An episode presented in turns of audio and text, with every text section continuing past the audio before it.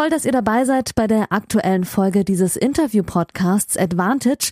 Hier bekommt ihr kostenlos die erste Hälfte des Gesprächs der neuen Folge. Das Gespräch endet nach der Hälfte des Interviews und das gesamte Interview, das gibt's exklusiv auf der Patreon-Seite dieses Podcasts unter www.patreon.com slash advantagepodcast. Und jetzt viel Spaß beim Hören.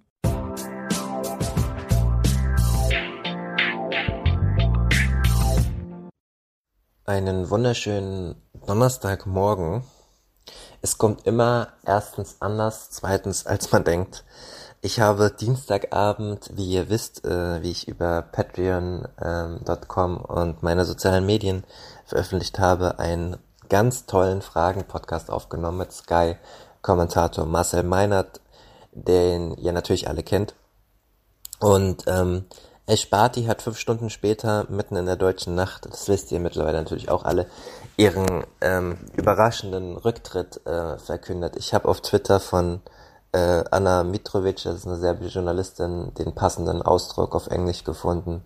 Äh, sie hat übersetzt gesagt, ähm, wir sind alle schockiert, aber es darf nicht überraschen. Und äh, das ist eigentlich der perfekte Weg, das zu erklären. Es war natürlich ein Schock, und keiner hat damit irgendwie gerechnet und es war, die Tenniswelt war in heller, heller Aufruhr. Aber wenn man Eschbartis Lebensweg betrachtet und ihre Herangehensweise und auch die Skepsis gegenüber dem Tennisbusiness, dann darf dieser Schritt nicht überraschen. Und ähm, genau, weil wir in dem Fragen-Podcast natürlich nicht auf die Problematik eingegangen sind, weil wir davon noch nicht nichts wussten, wie jeder andere Experte auf der Welt auch gibt's von mir hier noch ein paar Takte vorher und dann geht's straight away rein in den Fragen-Podcast. Wir haben fast zwei Stunden äh, gesprochen. Fetten, fetten Dank an Marcel, ähm, der gerade auch in der beruflich stressen, äh, stressigen Phase ist zwischen den beiden Masters-Turnieren. Es gibt private Fragen an unsere Arbeit, äh, viele berufliche Fragen, viele sportliche Fragen. Vielen Dank an euch Patreons. Momentan unterstützen mich 62 Leute auf patreon.com slash advantagepodcast. Da könnt ihr äh, mich unterstützen für 2, 5, 7 oder 10 Euro. Für 5 Euro im Monat gibt es alle Folgen zuerst und in ganzer Länge. Ihr wisst das, drei Tage später geht die Folge dann in halber Länge, manchmal auch ein bisschen mehr, äh, for free online auf Spotify, Apple und auf allen Podcast-Anbietern eurer Wahl. Jetzt nochmal kurz zurückzukommen auf Ash Bati, die ja in der Nacht, in der deutschen Nacht zum Mittwoch in einem sechsminütigen Instagram-Video mit, wie sollte es auch anders sein, Casey Delacqua, ihrer besten Freundin und ehemaligen Doppelpartnerin, mit der sie vier Doppel äh, Grand Slams erreicht hat, noch bevor sie im Einzel ganz, ganz große ähm, Erfolge erreicht hat.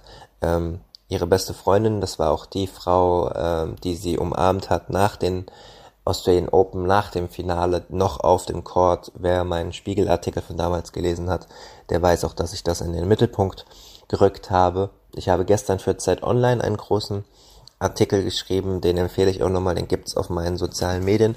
Was ich heute nochmal updaten möchte, sie hat in der Nacht zum Donnerstag in der Nähe von Brisbane eine Pressekonferenz abgehalten und ähm, da gab's dann auch nochmal die eine oder andere Ergänzung, ähm, die ich euch mitteilen möchte. Zum einen ähm, geht es darum, um das Ranking ähm, da gibt es einiges an Bürokratie äh, zu beachten und Eschbarty hat bekannt gegeben, dass sie damit einverstanden ist, sofort aus der Weltrangliste ähm, gelöscht zu werden.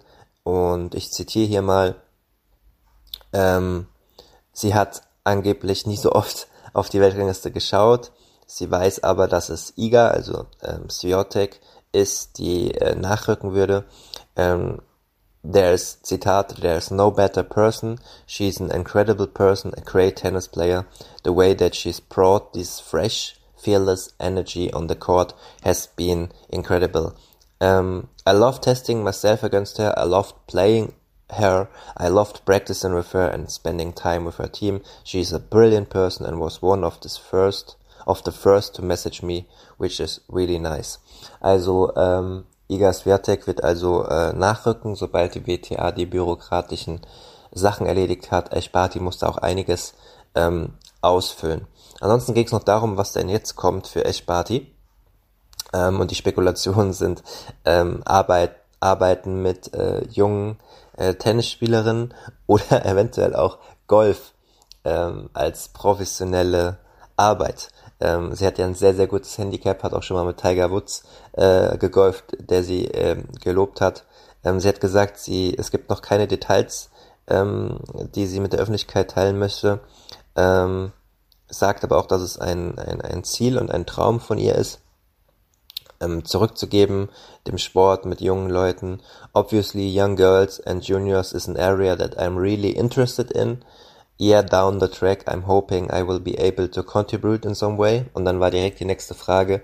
Is there any chance of you becoming a professional golfer? Always been whispers around. Und dann hat sie geantwortet, you guys love to whisper, don't you? No, well, we, we will wait and see. I go to try and learn how to hit the middle of the club face before I can think of trying to get on the tour. Zumindestens war es keine komplette ähm, Verneinung des Golfwunsches, aber es ist natürlich ein sehr langer Weg zwischen einer sehr guten Golferin und professionellen Golferin ähm, zu sein. Aber auch das werden wir beobachten. Und ähm, den letzten Comeback ähm, Plänen hat sie auch erstmal einen Strich durch die Rechnung gemacht, wobei sie gesagt hat, you never say never, but it's a long way off at this stage. Und sie hat dabei äh, gelächelt. Aber sie ist, sie wird in einem Monat 26. Wenn sie in zwei, drei Jahren nochmal den Drive verspürt, ähm, ist sie natürlich immer noch im besten Sportleralter und ähm, könnte ihr Team reaktivieren und über mehrere Monate ein Fitnessprogramm aktivieren, je nachdem wie fit sie sich halten wird. Sie sagt auch, sie will immer weiter Tennis spielen, aber nicht mehr halt mit diesem Purpose, professionell zu spielen. Wir werden das natürlich alles beobachten. Das nochmal äh, vorneweg als kurze Einschätzung. Wer den ganzen Text lesen will, ähm, geht in meine sozialen Medien rein. Ich habe es gepostet auf Advantage-Podcast, aber auch auf Schneejan, auf Twitter und ähm, oder einfach auf Zeit Online Sport. Da erscheint heute auch noch ein Artikel von mir mit der Korrespondentin aus London über den Fall Boris Becker, der ja vor Gericht steht aufgrund der finanziellen Situation. Und jetzt ganz, ganz viel Spaß mit dem Fragen-Podcast. Ähm, und wir hören uns in der nächsten Woche. Im Fragen-Podcast habe ich, glaube ich, auch verraten, wer nächste Woche zu Gast ist. Also hört mal rein.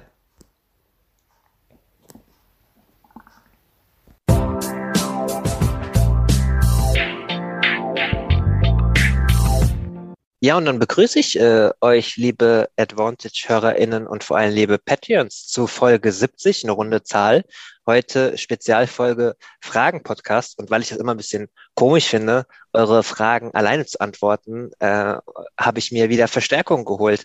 Heute ähm, in der Tennis-Bubble kennt ihr natürlich alle den äh, beliebten Tenniskommentator von Sky, Marcel Meinert. Guten Abend, sage ich. Zu viel der Ehre. Guten Abend. Hallo, Janik. Hallo Marcel, vielen Dank, dass du dir Zeit nimmst. Äh, wir haben im Vorgespräch beziehungsweise vorgewhatsappt immer mal wieder ein paar Tage. Du hast eine zeitintensive, äh, zeitintensives Wochenende hinter dir mit Fußball, mit Finalwochenende Indian Wells und jetzt steht ja auch schon wieder Miami vor der Tür. Deswegen äh, kann ich nicht genug wertschätzen, dass du dir Zeit nimmst für diesen Podcast. Das erstmal im Namen meiner HörerInnen vielen Dank. Sehr gerne, sehr gerne. Ähm, Fragen-Podcast heute würde sagen, wir starten auch äh, direkt durch, vorneweg. Ich habe vorn auf dem Weg, ich komme gerade, es ist hier äh, Dienstagabend, ich komme gerade vom Fußballtraining, ich habe gerade auf dem Weg zurück überlegt, wann wir das letzte Mal Zeit hatten, äh, ein bisschen zu reden und da ist mir aufgefallen, äh, das war in einer sehr langen Schlange auf dem Weg zu unserer Akkreditierung in Turin. Ja. Erinnerst du dich? Genau, ich erinnere mich sehr gut, eine viel zu lange Schlange, ja. äh, dass unser Gespräch viel zu lange äh, gewesen wäre, aber, aber also das, das war wirklich, das war wirklich äh, äh, legendär äh, für diejenigen, die sich das nicht so ganz vorstellen können, wie so etwas, wie so etwas abläuft. Ähm, es war da an diesem Tag tatsächlich so, dass jeder, der in diese Halle wollte in Turin, seine Akkreditierung an ein und derselben Stelle abgeholt hat. Äh, also wir Journalisten wollen uns da jetzt nicht großartig herausheben, aber meistens ist es dann schon so, dass es eine, eine separate Schlange gibt, wo man sich dann anstellen kann oder man direkt zum Pressebereich geht oder wie auch immer. Ähm, aber man hat ja dann doch ein paar Dinge zu tun dann an dem, an dem Abend. Und ich weiß, Janik, du musstest ein paar äh, Artikel noch fertig kriegen, ja. die für den getimt waren. Und ich hatte eine Live-Sendung, die, die noch ein bisschen strenger war, ehrlicherweise, die um 18.30 Uhr losging. Ähm, ich weiß es noch wie heute. Ich kam in der Schlange um 16 Uhr an und war um 18 Uhr 22 aus dieser Schlange raus und bin dann von den Kollegen irgendwie zu Moritz eskortiert worden, sodass ich dann ganz kurz vorher danach aufgeschlagen bin. Also völlig unnötiger Stress. Aber gut, so ist es halt. Gerüchten zufolge habe ich auch mal ganz kurz nach anderthalb Stunden die Fassung verloren, als eine Gruppe Italiener einfach vorgelassen wurde. ja, nee, da, da, weil ich hatte, du, du hast es richtig gesagt, ich hatte, glaube ich, an dem Abend, das war, das war der war das der Freitag oder der Samstag vor dem Turnier? Erste Mal Turin und ich hatte zwei Aufträge und ich habe mir da die, die Beine wund gestanden, zwei, zwei Stunden. Also da hätten wir auch einen Podcast aufnehmen können. Ja, genau. Gut, äh, das soll nicht der Mittelpunkt dieses Podcasts sein, sondern äh, eure Fragen. Und da kann ich wieder nur ein herzliches Dankeschön, was ich ja sowieso immer mache, äh, an euch raussenden. Äh, momentan unterstützen mich 64 Leute äh, mit diesem Podcast. Ähm, ihr kriegt die Folgen zuerst und in ganzer Länge. Hattet natürlich auch jetzt drei Tage Zeit, Fragen an Marcel äh, und mich zu stellen über Profi-Tennis, aber auch über unsere Arbeit. Das habt ihr fleißig gemacht. Und gestern habe ich auch nochmal über die Instagram-Seite advantage-podcast allgemein zu Fragen aufgerufen, sodass alle Fragen stellen konnten. Marcel hat es auch ähm, retweetet und es sind genügend Fragen reingekommen. Ähm, natürlich wir, wir pushen die Fragen der, der Patreons, weil die zahlen dafür und wir gucken aber auch, dass wir ein paar Fragen unterkriegen von, von den anderen. Deswegen starten wir jetzt einfach auch komplett durch. Ich habe mir hier mal ein Dokument aufgemacht. Beim letzten Fragen-Podcast habe ich das ein bisschen nach Sport und unserer Arbeit sortiert. Heute habe ich es eher nach den Leuten und nach den Patreons ähm, aufgeschrieben. Wir machen es einfach mal quer durch. Ähm, ja der, die Supporterin Intra, die auch schon lange dabei ist und die, äh, die StammhörerInnen werden, äh, werden sich erinnern, die auch zwei wirklich super Fragen letztens an Michael Kohlmann gestellt hat, ähm, die will einfach mal ganz am Anfang wissen, wie eine typische Vorbereitung auf das Kommentieren eines Matches bei dir aussieht. Die Frage überlasse ich dir. Äh, ihr wisst das ja, ich habe auch schon mal ein paar Mal, ich glaube acht oder neun Live-Ansätze bei der Sohn gehabt. Die Tennisrechte sind aber äh, nicht mehr bei der Sohn. Das tut so, dass ich gerade nicht kommentiere. Und da haben wir mit Marcel hier auch einen viel erfahrenen Kommentator. Also gib mal Gas und erklär mal, wie es bei dir so aussieht. Mm, also einen, einen, einen standardmäßigen äh, Ablauf. Da geht es natürlich dann, dann erstmal darum, sich die ähm, Statistiken und Informationen rauszusuchen, die einem das Internet gibt, beziehungsweise die einem von der ATP äh, gegeben werden. Da gibt es immer so einen, ich bleibe jetzt einfach mal bei ATP, bei der WTA ist es genau das Gleiche, ähm, wenn auch ein bisschen anders aufbereitet, aber ähm, es gibt für jeden Tag ein, ein Paket mit den äh, wichtigsten Media Notes äh, zu, zu jedem Spiel, mit den wichtigsten Statistiken. Ich sage mal ein Beispiel, wenn jetzt irgendeiner seinen 400. Sieg auf der ATP-Tour erringen äh, sollte äh, oder die Möglichkeit hat, in die Top 10 einzuziehen. Das sind so die wichtigsten Informationen, die man über die ähm, über die ATP direkt bekommt. Ähm, dann checke ich natürlich die aktuelle Nachrichtenlage, wobei das natürlich etwas ist, äh, was ich allgemein auch jeden Tag mache, um da im, im Tennis dann, dann drin zu bleiben, aber überlege mir speziell, okay, was sind die allgemeinen Themen, die für diesen äh, diesen Tag äh, ohnehin noch auf der Agenda stehen, bereite mir dann immer so meinen mein Zettel mit dem, mit dem Spielplan vor, auf dem ich dann äh, den Tag über dann eintrage, äh, wie die Ergebnisse lauten, damit ich da schnell nochmal nachgucken kann und habe da dann auch so meine allgemeinen Dinge stehen, die ich dann zwischendurch ähm, nochmal einbauen will. Äh, vor einem Turnier habe ich dann immer noch ein, äh, ein Dokument mit allgemeinen Informationen zu dem Turnier, was mhm. die Historie angeht, was äh, die Infrastruktur angeht, was den, den Bodenbelag angeht, was die handelnden Personen betrifft, was das Rahmenprogramm angeht, solche Dinge ähm, um, um da ganz gut aufgestellt zu sein, auch was das, das Drumherum angeht. Ähm, wir sind ja, das ist ja kein Geheimnis, ähm, abgesehen von den ATP-Finals in Turin, die wir vor Ort kommentiert haben, äh, sind wir aus wirtschaftlichen Gründen in der, in der Box in Unterföhring ähm, und versuchen natürlich aber immer so gut wie es irgendwie geht, äh, das, das Gefühl auf der Anlage dann wiederzugeben. Und ähm, damit das dann klappt, versuche ich natürlich auch, wenn es dann irgendwie möglich ist, äh, Kontakt mit den mit Personen äh, vor Ort aufzunehmen, ob das jetzt Trainer, äh, Spieler sind, gerade die Deutschen, wenn ich die dann kommentiere, versuche ich da natürlich auch einen Eindruck von denen vor Ort zu bekommen. Mensch, wie fühlst du dich? Wie ist es? Was sagst du zum mhm. Gegner? Wie sind die letzten Tage gelaufen? So, das sind dann die, die Geschichten, die man dann durch. Erzählen die eigentlich, ähm, wenn ich da mal einhaken darf, da hätte ich auch mal eine Frage. Äh, erzählen die äh, deutschen Spieler eigentlich mehr aus dem äh, Nähkästchen gegenüber einem äh, Kommentator als gegenüber einem Journalisten. Also wenn ich jetzt eine Geschichte schreiben will, als ähm, sind sie ja vielleicht mal ein bisschen vorsichtiger, weil sie sagen, oh, dann formuliert der Yannick den Satz vielleicht so und so und dann vielleicht stehe ich da nicht so gut da. Ähm, geben sie dir da mehr Infos oder unterscheidest du da auch so, sag mir mal was, aber das ist eher Hintergrundinfo und das ist eher offizielle Info?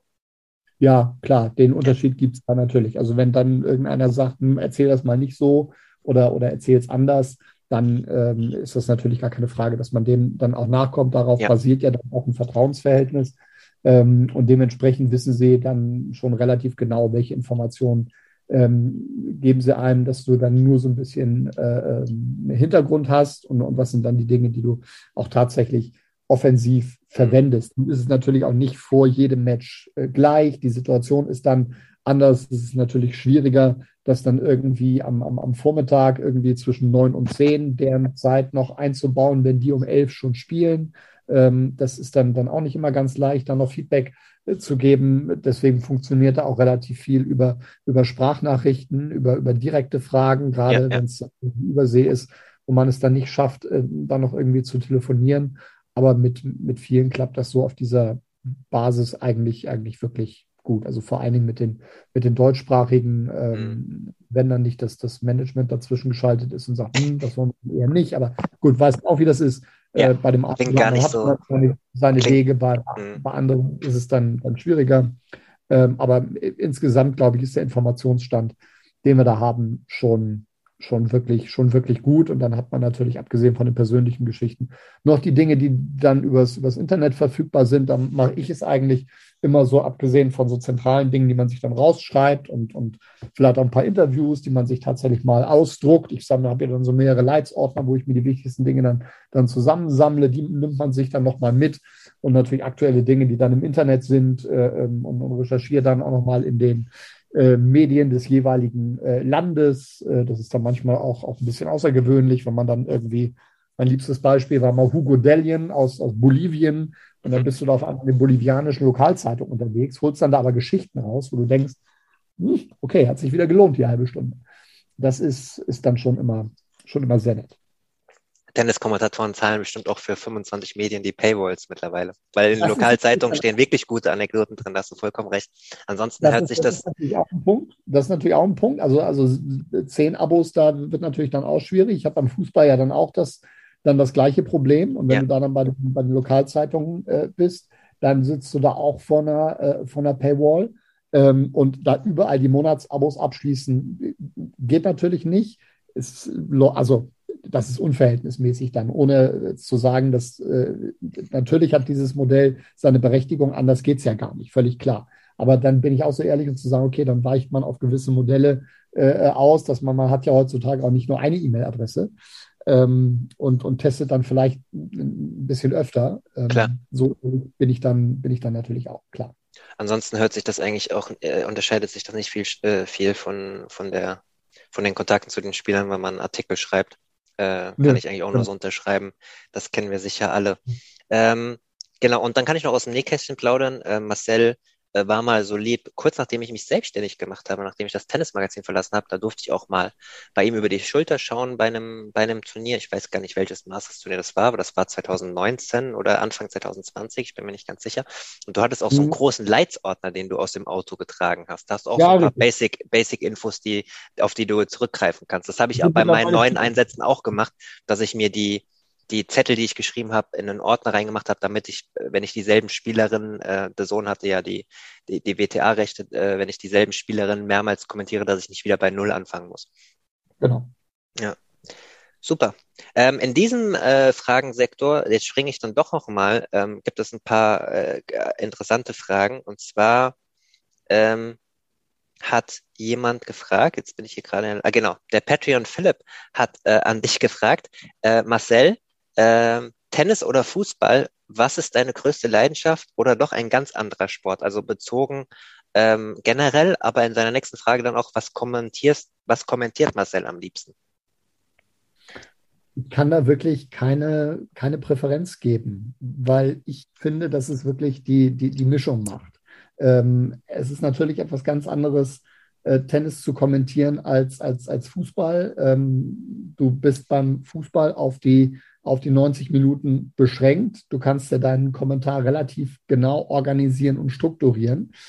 Und beim Tennis gehst du rein und weißt nicht, ob nach zehn Minuten verletzungsbedingt einer aufgeht oder ob dich das Ding im Extremfall äh, zweieinhalb Tage beschäftigt. Alles schon da gewesen. Mhm. Und insofern ist, sind das äh, natürlich an sich schon komplett unterschiedliche Sportarten, aber auch das Kommentieren dieser, dieser Sportarten sind total unterschiedliche Disziplinen. Und jetzt kann man beim Fußball natürlich auch nochmal unterteilen Konferenz und Einzelspiel ist auch nochmal was anderes. Dann kommt die Zusammenfassung dann nochmal dazu. Ich, ich finde wirklich, dass es alles seinen, seinen Reiz hat. Ein bisschen Eishockey mache ich jetzt auch noch, wenn ich gar nichts mehr zu tun habe. Äh, dann, dann kommt noch ein bisschen NHL dazu. Ähm, auch das finde ich super spannend. Es ist nochmal was ganz anderes, weil, weil, du gar keine Zeit mehr hast und, mhm. und grundsätzlich irgendwie von den Ereignissen äh, überholt wirst und sehen musst, dass du ganz nah an der Scheibe dran bist. Äh, und da dann noch einen Experten einbinden, ist dann, ist dann noch wieder mal, noch wieder was anderes, gestaltet sich im Fußball, Tennis und Eishockey auch jeweils, äh, jeweils anders. Ähm, nun bin ich in der glücklichen Situation, äh, den Quatsch auch schon 15 Jahre machen zu dürfen, sodass man sich dann auch eine gewisse Routine angeeignet hat, um solche Dinge dann, dann zu handeln. Weil ich finde wirklich, die, die, die die Mischung macht. Und genau das möchte ich auch ehrlich gesagt äh, nicht mehr, nicht, nicht missen. Ähm, ich merke natürlich schon, dass, dass, dass das Feedback ähm, beim Tennis ein, ein, ganz spezielles ist und dass es natürlich etwas ganz Besonderes ist, ähm, das, das Wimbledon-Finale zusammen mit Michael Stich kommentieren zu dürfen oder mit Patrick Kühn eine sensationelle Woche in, in, in, in Turin verbringen zu dürfen. Äh, das ist, ist natürlich äh, schon outstanding, muss ich sagen. Und ähm, deswegen ist es dann natürlich schon so, wenn dann die großen Tennis-Highlights sind und dann die Wahl steht zwischen, zwischen Tennis und, und, und Fußball. Ähm, wenn du dann im, im, im, Fußball im oberen Mittelfeld, so schätze ich mich jetzt mal richtig äh, mal realistisch ein, bei den Kommentatoren bist und, und bei den Tenniskommentatoren äh, aber schon ja, eigentlich ganz oben mit dabei, dann wirst du dafür natürlich angefragt und machst das natürlich dann auch, mhm. auch sehr gern. Das wollte ich gerade sagen. Du hast natürlich ein ganz anderes Standing, also was ganz anderes, aber du hast, wie, wie du es ja selbst gesagt hast, eingeordnet hast, dein Standing im Tennis ist ja so, dass du dann die, die Rosine auch am Ende des Turniers dann auch oft bekommst, ne? So, das ist natürlich dann auch Privileg, so, so empfinde ich das zumindest. Ja, weil, du, weil du gerade ähm, die Experten von Sky auch angesprochen hast. Ähm, Sky hat einen neuen äh, Tennis-Podcast, Maddock und Wingman, mit Patrick ja. Kühn und Michael Stich. Ähm, habt ihr, da habt ihr euch äh, gut was gegönnt, sage ich mal. Das klingt nach einem sehr guten Duo. Und äh, du hast natürlich auch noch einen eigenen Podcast, das wissen wahrscheinlich auch viele HörerInnen, die den auch hören, Cannot Be Serious mit dem Kollegen Kurt Sauer. Da könnt ihr gerne auch mal reinhören, wenn ihr das nicht ohnehin schon tut. Und zu diesem ähm, Punkt gab es auch eine Frage, da können wir mal ähm, einen normalen Fan, Hörer hm. dieses Podcasts einbinden, nämlich, wo ist es da? Die Silvia, die auch ganz oft auf Instagram schreibt, liebe Grüße Silvia. Ähm, wann kommentiert Marcel wieder mit Patrick Kühn? Ähm, das ist eine gute Frage.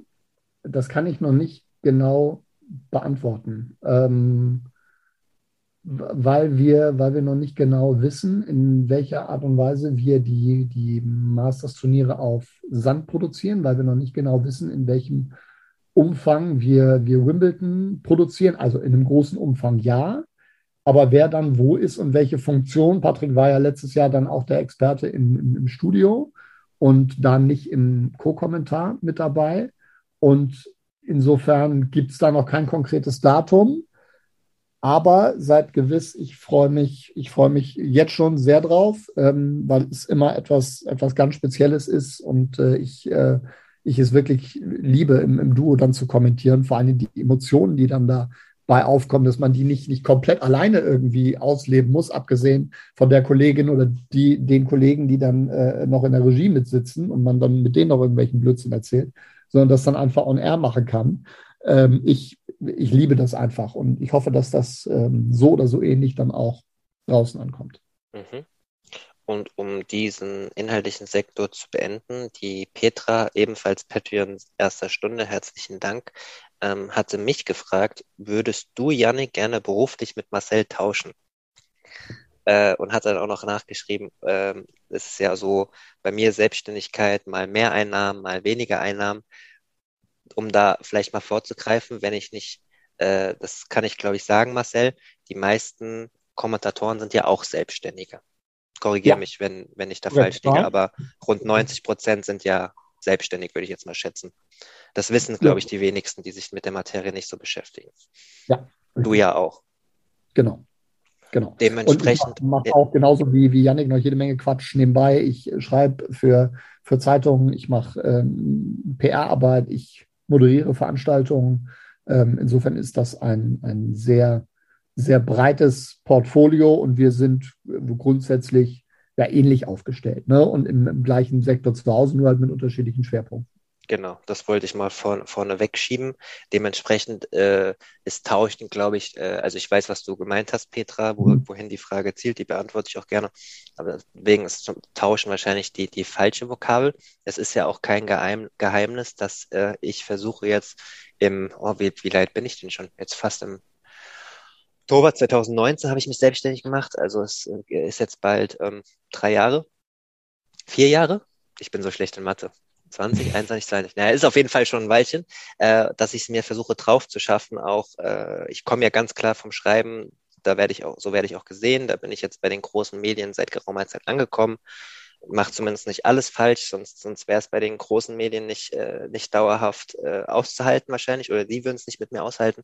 Aber es ist auch kein Geheimnis, dass ich ja versucht habe oder immer noch versuche, mir mehrere Standbeine aufzubauen. Und da gehört auch Tennis kommentieren dazu, wobei ich es auch sehr schwierig finde und da auch meine Erfahrungen gemacht habe, weil ich auch durchaus ich, kann, können wir gerne auch mal kurz drüber reden. Äh, es ist ja auch durchaus schwierig, äh, wenn du jetzt sagst, du schreibst auch und so. Ich habe immer so ein bisschen das Gefühl, also jetzt zum Beispiel nicht von euch Sky-Jungs, äh, es ist auch kein Geheimnis, die waren auch alle schon hier zu Gast oder bei meinen anderen Projekten, sehr gutes Verhältnis zu euch und wir tauschen uns auch aus.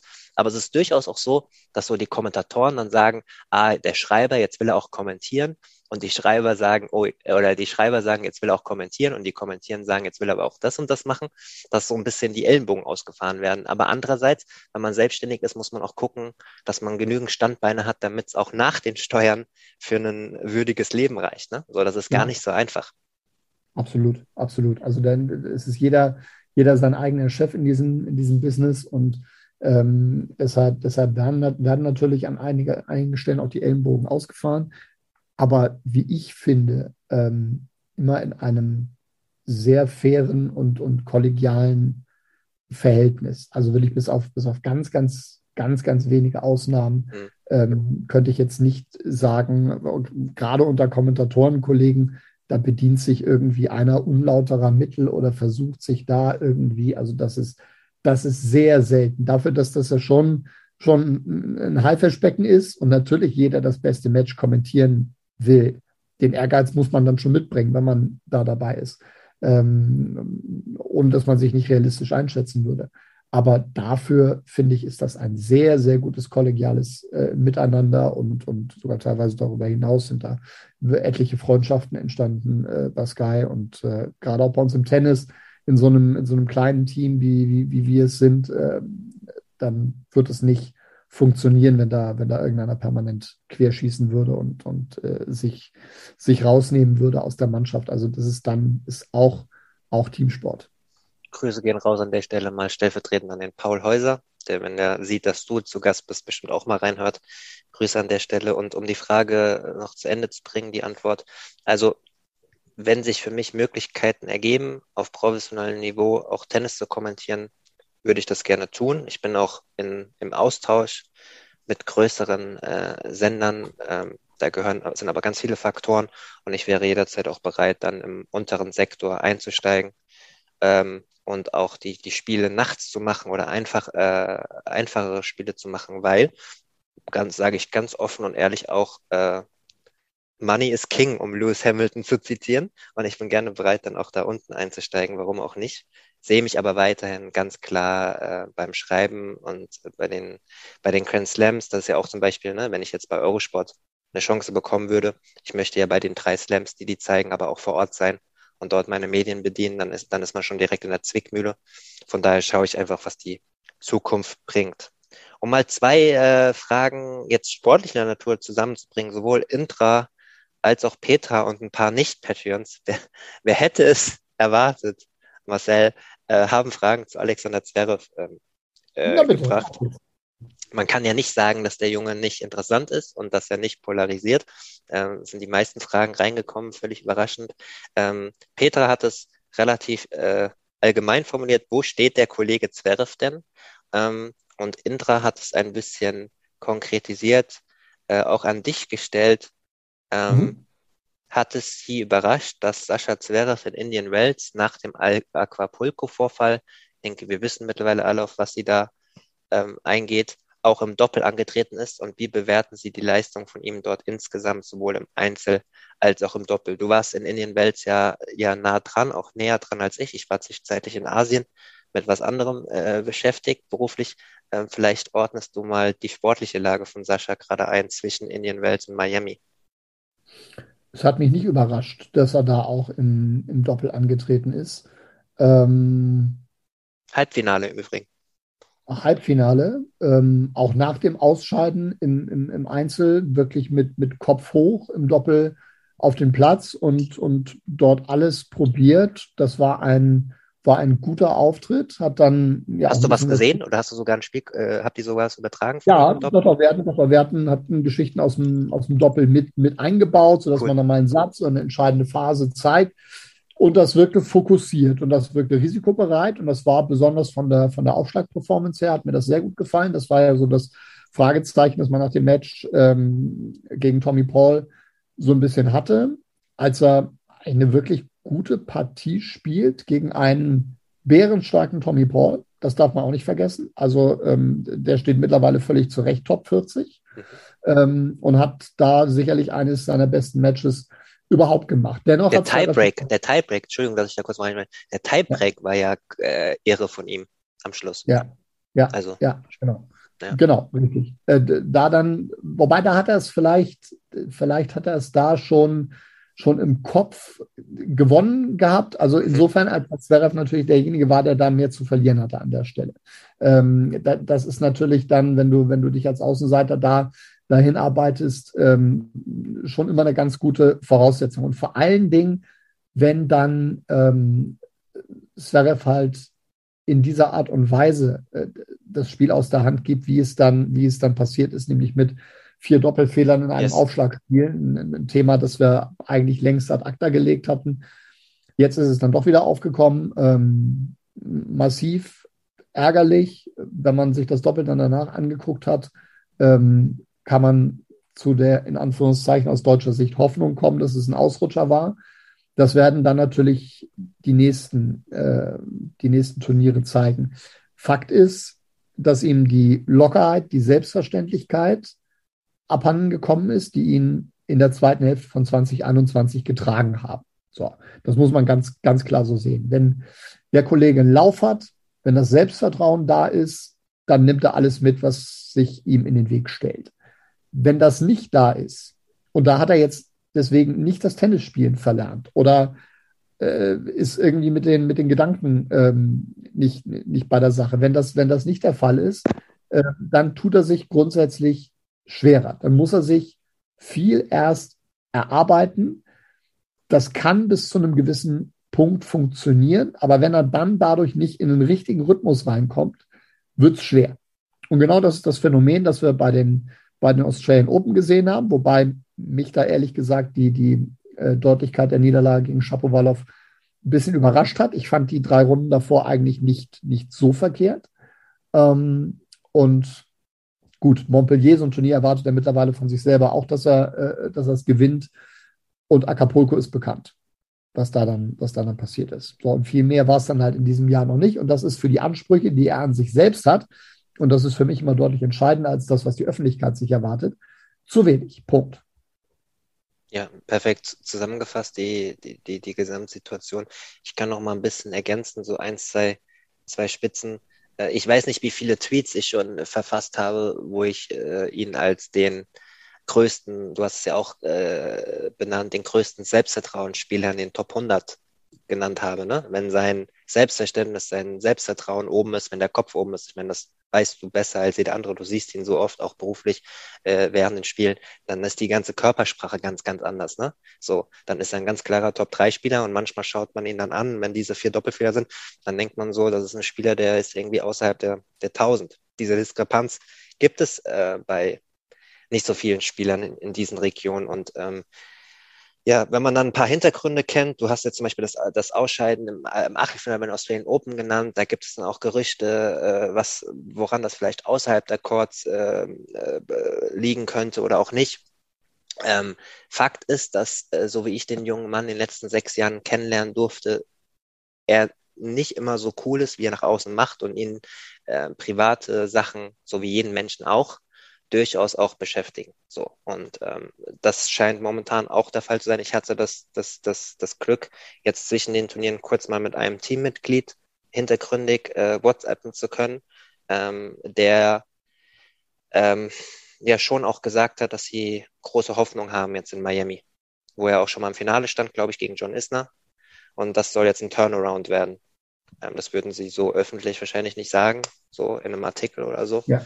Aber ähm, ja, so, und das äh, muss auch so sein, weil äh, vor, äh, im, im Herbst letzten Jahres hätte er wahrscheinlich noch gesagt, er sieht sich bei einem Masters-Turnier als Top-Favorit. Ne? Er hat ja auch dieses Zitat, was ihm jetzt um die Ohren immer fliegt, gesagt, so die neuen Top 3 mit ihm, Medvedev und, ähm, und Djokovic. Ähm, die Frage ist allerdings natürlich, was wollen wir denn von ihm hören? Wir sprechen über einen Weltranglisten Dritten. Ähm, soll er jetzt sagen, sein Ziel ist, bis Ende des Jahres in den Top Ten zu bleiben? Nein, null. Soll null. Er, aber, ne? genau. aber du weißt ja selbst, du weißt ja selbst, dass alles so im Raum steht und dass in, den Sozi in der Tennis, ich zitiere jetzt die Tennisbubble, ne, den normalen Sportfan, die kriegen die Zusammenhänge mit den Vorwürfen, den Ausrüster haben, glaube ich, alle mitgekriegt. Aber diese ganzen anderen Kritiken ist ja immer noch nicht so im Mainstream richtig angekommen. Das kriegen die ja nicht mit. Aber seine, diese, die Fans, die sich abgewendet haben oder so, die hauen ihm dann diesen, diesen Zitat um die Ohren. Aber als er das gesagt hat, war es ja faktisch richtig. So, ja. Also wir, wir, sprechen, wir sprechen über einen 24-Jährigen, der, ja. der hohe ehrgeizige Ziele hat. Äh, ich finde es gut, sich äh, die so zu setzen, wie deutlich man die dann, dann ausspricht. Es gibt andere, die dieses dann eher für sich behalten. Aber nochmal, nach einem äh, Finale Australian äh, US Open 2020, äh, bei dem er zwei Punkte von dem ersten Grand Slam-Titel äh, entfernt ist, kann ja jetzt nur bei jedem Turnier das Ziel sein, äh, diesen, diesen Vogel endlich abzuschießen und den ersten ganz großen Pot zu holen. Ja.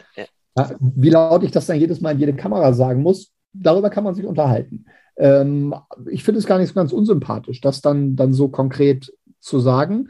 Ähm, es ist allerdings in der, in der breiten Öffentlichkeit so, dass es einem dann manchmal auf die Füße fallen kann. Ja, das ist so. Das finde ich nicht immer äh, gerechtfertigt, äh, weil das habe ich ja eben auch schon mal anklingen lassen. Ähm, seine eigenen Ansprüche an sich sind noch viel höher als die, die die Öffentlichkeit an ihn hat. Das stimmt, immer auch. Äh, ich, das, es fuchst auch niemanden mehr, dass Medvedev zuerst einen Slam gewonnen hat, als ihn selbst. So, da können die genau. Leute auch oft, wenn, wenn ich mal kritisiere, ich glaube, ich mache es ganz gut von, von der Berichterstattung her, weil ich kriege von allen Seiten immer auf den Deckel von Leuten, die mir schreiben. Mittlerweile geht es in sozialen Medien so, dass ich auch Nachrichten bekomme, ich kritisiere ihn zu viel, ich bin zu lasch mit ihm. So, dann bin ich wahrscheinlich ganz, ganz ausgewogen oder so. Aber wir können genau. schreiben und berichten, was wir wollen. Ihn fuchst das am meisten, nur mal so, um das auch äh, zu genau. sagen. So, der, genau. der, der, ist da richtig kratzig, deswegen. Das kann man schon mal so ja. sagen. Und, und eins, eins vielleicht noch als, als, als Ergänzung dann zu dem ähm, Thema, was dann, was dann außen drumherum passiert. Ähm, das spielt sicherlich eine Rolle, aber ich bin immer ein großer Freund davon, diese Geschichte sehr differenziert zu betrachten. Und ich glaube, es ist nie ein Einfluss. Es sind immer mehrere Einflüsse. Mhm. Wenn dir bei 4-2 oder 5-2 im dritten Satz fünf Doppelfehler, äh, äh, vier Doppelfehler passieren, dann liegt das nicht daran, dass du zwei Wochen vorher über die Stränge geschlagen hast. Das alleine ist es nicht. Das sind, das sind definitiv mehrere Dinge. Das ist dann, dann für mich eher diese, die, die fehlende Gradlinigkeit, so ein Ding dann in, in, in diesem Jahr, in dem es bisher noch nicht läuft, zu Ende zu spielen und dann vielleicht eher darüber nachzudenken, oh, hoffentlich passiert mir jetzt nicht wieder irgendwas, irgendwas Blödes, ähm, sodass diese, diese Fokussierung nicht so ist, wie sie, wie sie sein sollte. Und da, glaube ich, haben viele Dinge dann ihren, ihren Anteil daran. Natürlich gehört dann so eine Geschichte auch mit dazu, aber ich glaube, es ist niemals das, das Alleinige, was so etwas auslöst. Damit hast du jetzt im Übrigen auch äh, schon eine nächste Frage fast einwandfrei beantwortet, oh, auch nochmal okay. von, von Intra, die, die gefragt hat, äh, an dich gerichtet, glauben Sie, dass das frühe Ausscheiden von Sascha Zverev im direkten Zusammenhang mit den Nachwirkungen von Aquapulco steht oder spielt aus Ihrer Sicht auch eine allgemeine Unzufriedenheit über das bisher nicht gut verlaufene Jahr 2022 damit rein? Da haben, hast du jetzt, glaube ich, den so, das genau das habe ich Punkt gebracht. Ja, ja, mit Sicherheit. Das können wir dann damit äh, abhaken. Ähm, die Strafe habe ich ja auch mit Michael Kohlmann im letzten Podcast schon ange, eingeordnet. Ähm, ich glaube, das ist jetzt auch genu genug zugesagt, da müssen wir jetzt nicht nochmal dran gehen. Ähm, eine Anekdote dazu. Am Sonntag auf dem Sportplatz eine Großmutter von einem, von einem Mannschaftskollegen von mir getroffen, ganz großer Tennisfan. Mein Mannschaftskollege hat immer ihr erzählt, dass ich Tennisreporter äh, bin, etc. Der erste, womit sie sich, sie hat nicht Hallo gesagt oder so. Äh, mein Kollege hatte gesagt, das ist der Tennisreporter, hat sie sofort gesagt, was halten Sie denn von dem Zverev von dem Ausraster? Und dann hat sie sofort aber auch gesagt, naja, früher, da McEnroe und so, die haben sich auch nicht gerade toll benommen. So hat es gesagt. Ja. ja. Da, da äh, war einiges los vor meiner Zeit auf jeden Fall. Ähm, wobei ich nicht glaube, nicht, mir ist kein Bild im Auge, dass McEnroe auch mal so einen Schiedsrichterstuhl ganz nah am Schiedsrichter so geschlagen hat. Aber gut, lass mal nur so am Rande. Ähm, eine letzte ganz, ganz interessante Frage, auch Riesenkompliment an Indra, du stellst wirklich immer richtig gute äh, Fragen. Ähm, es war auffällig, dass die sehr aufschlagstarken Spieler aus den Top Ten schon früh im Turnier ausgeschieden sind. In Klammern Medvedev, Zverev, Tsitsipas, Berrettini, Oger Aliasim. Wie stufen Sie die Platzverhältnisse in Indian Wells im Vergleich zu anderen Hartplatzturnieren, wie zum Beispiel Miami ein? Bist du da im Bilde? Ich, ich hatte mal so eine, ja. ich habe mir mal so einen Screenshot gemacht mit der, mit der Chordgeschwindigkeit von den Masters-Turnieren, aber die habe ich jetzt gerade nicht, nicht verfügbar. Also ähm, das, was wir in, My, in, in Wells dort vorgefunden haben, ist äh, das langsamste, was es in Bezug auf Hartplatz auf ja, der Tour. Ja, so, das ist der Platz an sich und das ist dann halt alles, was in der Wüste dazukommt. Das äh, ist die Tatsache, dass die, dass die Bälle relativ lang fliegen das ist dann das nächste, dass der, der, der Wüstensand dann auch immer noch so einen kleinen, kleinen Film dann auf dem, auf dem Platz hinterlässt, der natürlich auch nicht dafür sorgt, dass dann nun so ein Aufschlag dann mal, dann mal drüber wischt. Äh, die Bälle werden schnell groß, werden, werden früher in Mitleidenschaft gezogen. Ähm, und dadurch ist es deutlich schwieriger, die direkten Punkte zu erzielen. Und dadurch wird es, ich sag mal, nach sieben Spielen oder neun werden die Bälle getauscht. Nach vier Spielen wird es unheimlich schwer, Asse zu schlagen. So. Das hast du durchweg durch das, durch das Turnier gesehen. Jetzt darf man nicht vergessen, diejenigen, die jetzt, die jetzt Top 10 sind, ja, es ist natürlich eine Rangliste über, über zwölf Monate, aber ähm, die sind natürlich in den, in den Bereich gekommen, weil sie vor allen Dingen innerhalb des letzten halben Jahres ähm, sehr gute Erfolge hatten. Und das ist halt äh, der Zeitraum auf der Tour, ähm, auf dem meistens auf sehr zügigen Belegen gespielt wird. Spätestens ab Cincinnati sind wir eigentlich nur noch sehr, sehr schnell unterwegs. Dann in der Halle bei den Finals sowieso. Ähm, Australien ist das gleiche, ist auch ein schneller Hartplatz. Und dann kommt halt das nächste Extrem äh, gegenüber Acapulco, ist auch schon nicht schnell. Also das war, den haben die auch nochmal deutlich langsamer gemacht. Das war richtig langsam. Das hat mich richtig genervt. Das war, das war Wahnsinn, ja. Ähm, ist, alle, ist aber eine andere, äh, ähm, Geschichte, was das drumherum angeht, weil du da eine deutlich höhere Luftfeuchtigkeit hast. Ja, ja, ja. Da war es noch mal ein bisschen, bisschen wärmer und da, da, das geht dann noch, noch eher. Die Bälle halten da auch noch ein bisschen länger durch. Aber Indian Wells ist wirklich, ähm, ist wirklich extrem. So, jetzt kommt Miami, ist auch nicht zügig, ist aber, wenn ich das jetzt richtig im Kopf habe, in jedem Fall schneller, als es in Key Biscayne war. So, das ist immerhin schon mal ein Schritt nach vorne. Und äh, deswegen mal gucken, wie das, wie das dann da wird. Luftfeuchtigkeit ist da auch wieder deutlich höher und es ist eine, eine wesentlich nassere Luft, als es in, äh, in den Wells ist. Das kommt Zverev grundsätzlich mehr entgegen. Das kann ich bestätigen. Ich, ich durfte 2019, das war das erste Mal damals, dass es im Hard Rock Stadium in dem NFL-Stadion äh, ausgetragen wird, ähm, vor Ort sein. Da kann ich die Bedingungen bestätigen. Langsam war es auch nicht. Nick Kyrgios hat damals auch da gut gespielt.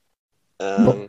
Wobei der hat jetzt auch äh, in der Wüste sehr gut gespielt. Ich habe hier auch gerade noch eine Frage. Ähm, ich habe es ja eben gerade so ein bisschen ad acta gelegt, aber Pascal wollte noch mal wissen, wie wir die Situation mit denen sich daneben benehmenden, so hat er es genannt, Spielern auf der Tour sehen.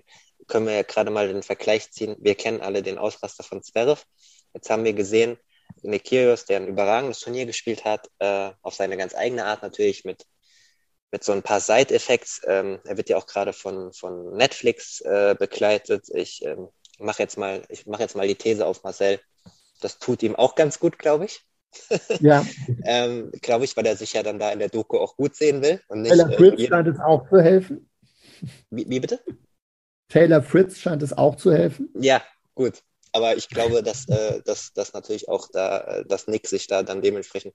Also ich hoffe nicht, dass sobald äh, die Season 1 von, von Netflix, wie auch immer sie die dann nennen, vorbei ist und sie dann zu anderen Spielern gehen und dann äh, alles wieder vorbei ist. Ich habe so eine Hoffnung, dass da vielleicht eine Flamme entzündet worden ist. Aber ähm, worauf ich eigentlich hinaus wollte, du, du weißt, du weißt es natürlich, ähm, der nicht absichtliche Vorfall, beziehungsweise wenn man einen Schläger schmeißt, ist er immer absichtlich, aber der Schläger ist im, habe ich in Physik gelernt, Einfallswinkel gleich Ausfallswinkel.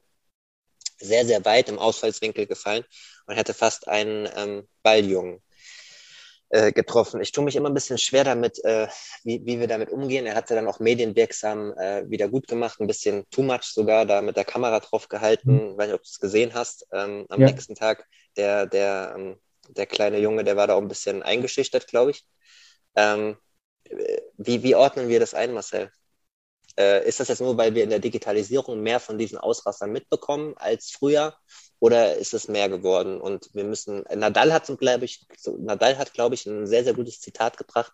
Er gesagt, äh, zu der Bestrafung von Zverev, dass wir aufpassen müssen, oder ob es nicht vielleicht eine härtere Strafe gebraucht hätte, damit wir aufpassen, damit Spieler nicht immer mehr Macht bekommen gegenüber den Schiedsrichtern.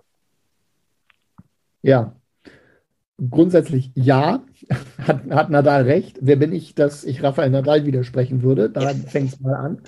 Ähm, es ist ein unheimlich komplexes Thema, das man ja. von vielen, vielen verschiedenen Seiten aufrollen kann. Grundsätzlich. Ich finde, es ist mehr geworden.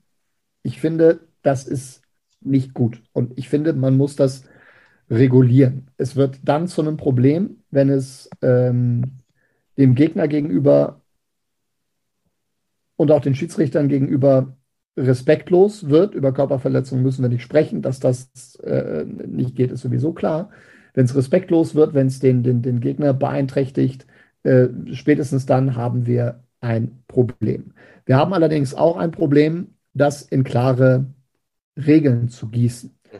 Ich würde mir sehr wünschen, dass wir ähm, konkrete Grenzen festlegen und wir sagen, okay, bis hierhin und nicht weiter. Und dann gibt es Strafe A, B, C. Aufgeteilt nach, nach äh, Schwere des Verschuldens. Aber wir werden niemals, fürchte ich, aus einem gewissen Ermessensspielraum herauskommen. Also das natürlich das, was äh, Zverev gemacht hat, einfach weil es relativ nah am Schiedsrichter war, schlimmer ist als das, was Kyrgios macht, weil der Balljunge da nicht getroffen wurde, ist, denke ich, ist, denke ich, klar. Ähm, aber vielleicht macht es bei ihm dann auch irgendwann die Masse. Äh, da waren vorher schon zwei Verwandte, einen Punktabzug gekriegt. Ja, die generelle äh, Arroganz, auch wenn du sagst, ist, also wenn wir mal bei dem Nadal-Zitat bleiben und bei dem, was du auch gesagt hast, ist es mehr geworden. Es geht ja auch darum, ähm, und du kommentierst ja auch Fußball, wie präsentieren sich die Profisportler gegenüber den Schiedsrichtern? Ähm, Kyrgios ja, ist ja jemand, der sehr, sehr arrogant in seiner Attitüde gegenüber den Schiedsrichtern oft, also wenn, wenn die Schiedsrichter irgendwas sagen, äh, dann sagt er immer mal gerne diesen Satz so, keiner ist hier im Stadion, um dich zu sehen, stell dich nicht in ja. den Mittelpunkt. dieses, ja. dieses arrogante Auftreten, das kann man ja dann auch mal hier oder da gegenüber dem Schiedsrichter und anderen Spielern auch, äh, keine Ahnung, Fonini oder so, ähm, ja. vorwerfen. Äh, da sind wir dann auch ganz schnell beim Thema Vorbildfunktion, Jugendspieler etc. Das, die Thematik haben wir im Fußball auch. Aber das kann man ja nicht so messen. Ne? Also diese Körpersprache gegenüber Schiedsrichtern steht ja nicht in den Regeln im, im Rulebook. Nein, nee, da, so, da sind wir, da sind wir relativ weit weg von, von Verhalten, das dann tatsächlich persönlich bestraft werden kann. Aber auch wenn wir, wenn wir so weit gehen, wo, wo fangen wir denn an und wo sagen wir, ist es uns zu viel? Und hätten wir diese Grenze nicht, nicht längst ziehen müssen, das, was Medvedev bei den Australian Open abgezogen hat, hätte, hätte so auch nicht passieren Stimmt. dürfen. Ähm, aber Zeit, ja. die, die, die ATP ist natürlich auch in einer schwierigen Position, indem sie quasi ihre eigenen Gewerkschaftsmitglieder sanktionieren muss. Mhm. Äh, Im Fußball hast du eine Mannschaft, wenn du da dann einen rausstellst, geht es halt mit 10 gegen 11 oder schlechtestenfalls sogar 8 gegen 11 weiter. Das ist im Tennis halt nicht so. Da ist, da, das Match ist dann sofort vorbei, wenn du irgendeinen disqualifizierst.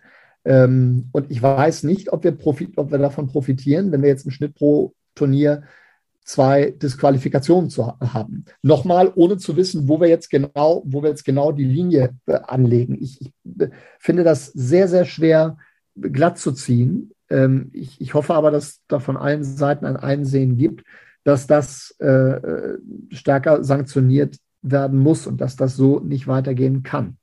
Und ja, die Nummer mit Zverev geht nicht, die Nummer mit Kyrgios geht nicht. Jetzt können wir sieben, acht andere Beispiele äh, liefern. Äh, dann fühlen sich die Spieler aber auch wieder unberechtigt, äh, un, unberechtigt. Dann fühlen sie sich ungerecht behandelt. Ähm, Kyrgios sagt, das war doch ein Unfall. Ich wollte den ja gar nicht treffen. Ähm, Wäre noch schöner, wenn er es gewollt hätte. Ja, worüber reden wir dann? Also, Melbourne, Melbourne ähm, ein Ball äh, am Netz weggemacht mit 300 km/h und damit ein Kind getroffen. Dann auch medienwirksam einen Steger geschenkt. Ähm, gut, das ja. war jetzt im Punkt, ne? aber ob man den dann so wegschießen muss, das steht auch wieder. Aber ja, das sind soft, das soft ja, das muss man, man, muss ja die Spieler, die Spieler für sich dann, dann irgendwie klarkriegen. Ne? Aber das in, das in Regeln zu gießen, also zumindest bei der Szene finde ich es find schwierig, bei anderen Dingen äh, geht es dann, also zumindest Beleidigung des Schiedsrichters, ähm, No-Go. So. Und dann ab dem Zeitpunkt mal, weiß ich nicht, vier Wochen. Ich übertreibe jetzt. Es ist völlig egal, was es ist. Aber Hauptsache, man, man hat mal einen, einen Katalog, an dem man sich dann auch orientieren kann. Das fände ich wäre, wäre schon wichtig. Ich weiß aber, wie extrem schwer das ist, ähm, das durchzuziehen. Und, und dann hast du auch wieder unterschiedliche Regelungen bei der ATP, bei der WTA, bei den Grand Slam Turnieren ist es nochmal anders. Ja. Also. Da bist du voll, also wir halten fest, das Gefühl habe ich auch, es ist mehr geworden weil du schon ein bisschen ja. länger, äh, länger dabei bist. Deswegen war ich da ein bisschen vorsichtig, aber das Gefühl habe ich auch, um das mal zu bestätigen. Ich sage aber auch ganz klar, und da bin ich ja vielleicht ein bisschen mehr drin in diesen sportpolitischen äh, Sachen. Ich habe oft medial Kontakt mit Anfragen mit den, mit den Verbänden. Das hast du auch schon angedeutet. Es ist ganz, ganz klar, dass die auch nicht ihre Stars rauswerfen wollen. Du hast es auch mit der Gewerkschaft angesprochen. Ähm, äh, wir, wir, kennen das jetzt auch von den Vorwürfen, anders als in den US-Sportverbänden, dass es da auch keine klaren Regelungen gibt. Ähm, sie haben schon Probleme mit Djokovic, mit dem Impfen. Äh, die beiden Russen in den Top Ten aufgrund, aufgrund des Angriffskriegs äh, Russland, ähm, ja, die sie ähm, verlieren könnten. Äh, und dann noch Stars, die sich daneben benehmen, äh, bis da dann auch mal jemand gesperrt wird. Also da sind sie eher dann auch mal seicht, weil sie natürlich damit auch äh, Geld verdienen und werben können auf den Turnieren. Ja. Das gehört auch ja. zur ganzen Wahrheit dazu. Ja. Bei, bei Djokovic wäre ich jetzt relativ klar. Äh, warum es eine Impfpflicht noch nicht gibt, ist mir schleierhaft. Mhm. So. Ja, das verstehe ich nicht. Damit hätte man sich frühzeitig einiges ersparen können, vor allen Dingen, wenn man, wenn man sieht, dass äh, Djokovic bis auf dann dass wir von 97, von 100, was war das bei den Australian Open, glaube ich, gesprochen haben, die, die geimpft waren. Mittlerweile sind also, es 99, aber ich weiß nicht, ob es darauf ja. da, da, deswegen ist, weil welche aus den Top 100 rausgefallen sind. Die nicht Kann natürlich auch sein, ja, ja. genau. Also da, das, glaube ich, wäre etwas, was man relativ, äh, relativ einfach hätte, hätte umgehen können. Vor allem, weil man dann diesen, diesen Zinnober, also Indian Wells alleine, Entschuldigung, aber das darf, das darf doch nicht passieren, yeah. dass Djokovic da noch auf der, auf der Meldeliste äh, steht. So, und auch oh, da, da habe ich jetzt ein Thema aufgemacht, so, wenn wir jetzt anfangen ja. mit Djokovic. Ich habe ja, gefühlt in Melbourne. Aber da guckst du dann wieder, da sind wir wieder beim Gleichen. Ja. Du guckst dann ins Regelbuch und denkst dann, ja gut, okay, aber er muss natürlich grundsätzlich die Möglichkeit haben, wenn, es kann ja auch sonst was sein, dass er irgendwie kurzfristig dann erst, erst rauszieht. Aber in dem Fall weiß er es bewusst, dass es nicht funktionieren kann und zieht nicht raus. Wie sanktioniert man? Also, ja, kompliziert. Sehr kompliziert. Geben wir ihm jetzt den Credit dafür, dass er jetzt in Miami vor der Auslösung schon rausgezogen hat? Ein Lerneffekt. Wir nehmen es zur Kenntnis. Ja, wir nehmen es zur Kenntnis. Weiter würde ich nicht gehen. Ja, sehr gut. Äh, ich äh, würde sagen, wir, wir, lassen, wir lassen das Thema auch. Wir haben noch ein paar Fragen, sonst äh, machen wir da einen eigenen Podcast draus und ich bin müde von der Thematik. In, in Melbourne habe ich gefühlt ja. von meinen 30 Artikeln 29 gefühlt darüber geschrieben. Ja, ähm, so mal kurz aus dem äh, Nähkästchen äh, plaudern. Ich hatte eigentlich mit Marcel 45 Minuten ausgemacht, habe gerade mal den Podcast unterbrochen und gefragt, können wir noch ein bisschen was machen? Und Marcel hat gesagt, es macht Spaß, lass durchziehen. Deswegen äh, muss ich jetzt auch kein schlechtes Gewissen haben und wir können noch weitere Fragen beantworten. Vielen Dank, Marcel. Auf geht's. Sehr gut. Wir machen weiter ähm, mal mit einem etwas einfacheren Thema nach zwei schwierigeren Themen. Wir hatten ja gerade über die ausrastenden Spieler gesprochen. Ähm, da wird es wahrscheinlich zeitnah, um das auch nochmal zu Ende zu bringen. Ich glaube nicht, auch so gut deine Vorschläge sind, dass da zeitnah eine konkretere Lösung gefunden wird, wie bei so vielen. Ja, meine Vorschläge waren ja nicht gut, war ja auch nicht wirklich konkret. Insofern, das ist ja das Problem. Ja. Ich glaube da, glaube da auch nicht dran. Ich glaube da auch nicht dran, dass wir da schnell eine Änderung kriegen. Ja, ja. Gut. Ähm, Genau, einfachere Thematik, ein bisschen persönlicher. Ähm, Nochmal zurück zu Patreon Petra, ähm, die uns ganz einfach mal nach Lieblingsspieler fragt. Äh, Neutralität und so mal kurz beiseite äh, äh, zu legen. Ähm, soll ich mal anfangen?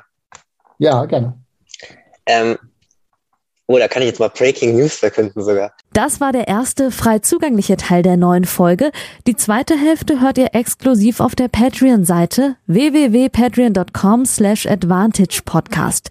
Dort könnt ihr mit einem kleinen monatlichen Beitrag dafür sorgen, dass es diese langen, unabhängigen Interviews ohne Werbung regelmäßig gibt und unterstützt zudem Yannicks unabhängige Arbeit als freier Journalist im Tennis-Doping- und Sportpolitikbereich.